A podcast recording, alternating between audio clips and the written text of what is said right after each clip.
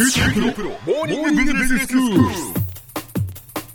日の講師は九州大学ビジネススクールで企業戦略がご専門の木大武文先生です。よろしくお願いします。よろしくお願いします。先生今日はどういうお話でしょうか？はい。今日もですね前回に引き続いてロングテールについてお話したいと思います。はいロングテール、えー、改めて教えていただけますか？はい。あのロングテールと言いますのはえ商品を人気ランキング別に並べたときに売上高のまあ分布を示す山ができるんですが、はい、その裾野が非常にこう広い広がりとなって長い尻尾のように見える現象のことをロングテールと言います。はい、あの従来のビジネスでは、まあ、店舗ですとか物流能力がまあ物理的に制限されているということがありまして、まあ、商品棚から人気のない死筋商品をまあ排除して売れ筋商品のみを残すというのが、えー、まあ常識だったわけですね、えー、でそうすると売れる商品はますます売れるし、はい、売れない商品はまあ売れないということで,、そうですよね、ロングテールではなくて、まあ、短いテールであったわけなんですね。はいはい今回お話しするロングテールは、まあ、逆に従来であれば死に筋商品として排除されていたものが、うん、実はその商売の種になるというお話をしたいと思います。はい、はいまあ、どういう条件が揃った時にこのロングテールが発生するかということをちょっと考えてみたいと思います。はい、まあ、世の中にいろんな商品がまあありますけれども、うん、その中でもお客様の手元まで届くというのはごく一部ですよね。えー、えー、まあ、その理由はこれまで繰り返し述べているように、まあ、店舗の商品棚ですとか物流能力に物理的な制限があるためです。うん限られた商品棚を有効活用するためには売れ筋商品にまあ絞らざるを得ないわけですよね。えーまあ、その結果売れる商品は売れるし、まあ、売れない商品はますますまあ排除されていくということになるわけなんですが、うんはい、まあ、同じような現象は実はいろんなところで起こるんですね。う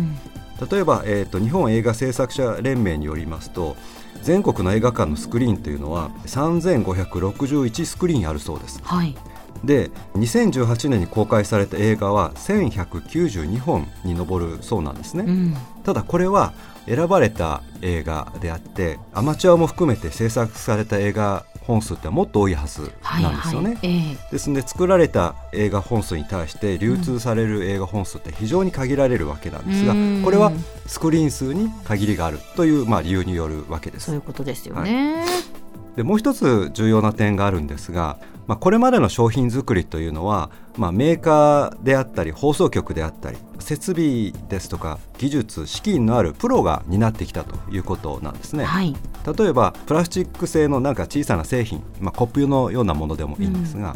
うん、そういったものを作ろうとするといわゆるこう射出成形機というような特殊な機械が必要で、これはまあ数百万から数千万するわけなんですね。はいはいはいでさらにその生産数量も数万個単位で作っていかないと、まあ、ペイしないと。うんと同じように映像コンテンツも同様で業務用カメラですと、まあ、数百万から数千万とまたこれもプロのカメラマンだとか編集機材が必要ということになってきますよね。そうですねただこういった状況が最近変わってきてるんですね。まあ、いわゆるこうものづくりのため物理的なものだけではなくて、はい、映像コンテンツだとかそういったものも含めてのものづくりなんですが、えー、そのコストが劇的に下がってきています。例えば映像コンテンツに関して言うとまず家庭用ビデオカメラの性能って飛躍的に上がっていますよね。そうですね。スマホでも十分綺麗な動画を撮影することが可能ですし、はい、その編集も非常に手軽になってきています。そうなんですよねそれからプラスチック製品なんかも同様でして 3D プリンターというものがありまして、これの性能が非常に上がってきていると同時に値段も安くなってきています。はいはい。個人でも購入することができます。パソコンで作った3次元データから1個単位で生産することができるんですね、はい、えー、非常にものづくりの世界が変わってきています、はい、こうした現象をですねロングテールの、まあ、名付け親であるクリス・アンダーソンはですね生産手段の民主化というふうに呼んでいます。あの従来のものづくりがいわゆるプロによる独占市場であったと、えー、するならば、うん、3D プリンターだとかパソコンスマホによる普及というのはユーザー自身をアマチュアクリエイターに変えるものづくりの民主化だと。またあの冒頭であの流通における物理的制約ということを繰り返し述べていますけれども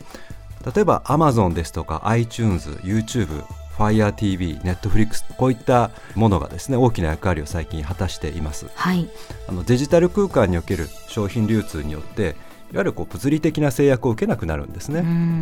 ですからいくらでも楽曲ですとか映像コンテンツを流通させることができるわけです。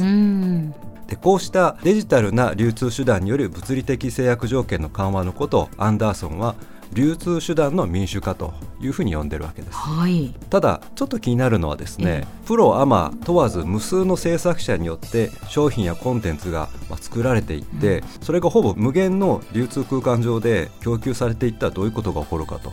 おそらく多くの人はあまりにも多すぎる商品を目の当たりにして、うんもう何を選んでよいか分からなくなってしまいますよね。そうですね、まあ、あまりにもやっぱりこう情報量というかですねいろんなものがありすぎると基準が、ね、どうしていいかっていうことになりますよね。はい、そうなんですねあまりにも多い選択肢っていうのはかえってこうストレスをもたらすものですよね。うん、しかもその商品だとかコンテンツに関してはプロもアマチュアもいますから良いものもあれば悪いものもあると、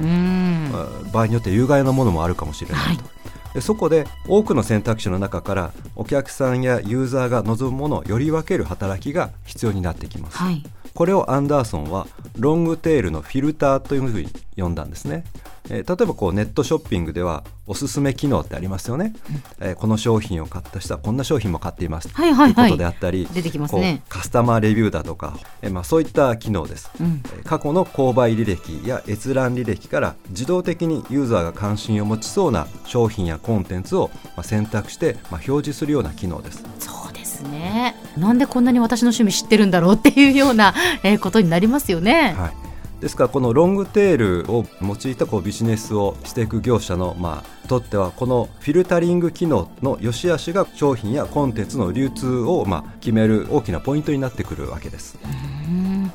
では先生今日のまとめをお願いします、はい、今日はロングテールが発生するための3つの要因についてお話をしました。第1がロングテールの尻尾の部分の選択肢を伸ばしていく生産手段の民主化第2が増えた商品を実際に顧客まで流通させる流通手段の民主化。第3が増えすぎた選択肢から顧客やユーザーが望む商品やコンテンツを選び出すのを助けるロングテールのフィルター。この3つです。この3つが揃うことでロングテールを発生させるとともに顧客にとってもそれをストレスなく、え利用することができることになるわけです。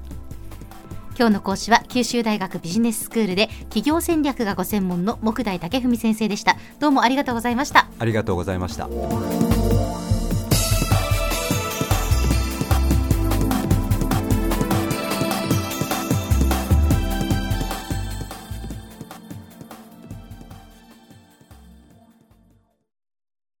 QT PRO は通信ネットワーク、セキュリティ、クラウドなど QT ネットがお届けする ICT サービスです九州中に展開した光ファイバー網を基盤に一番身近なビジネスパートナーとして九州の企業自治体の皆様をサポートします。詳しくは QT プロで検索を。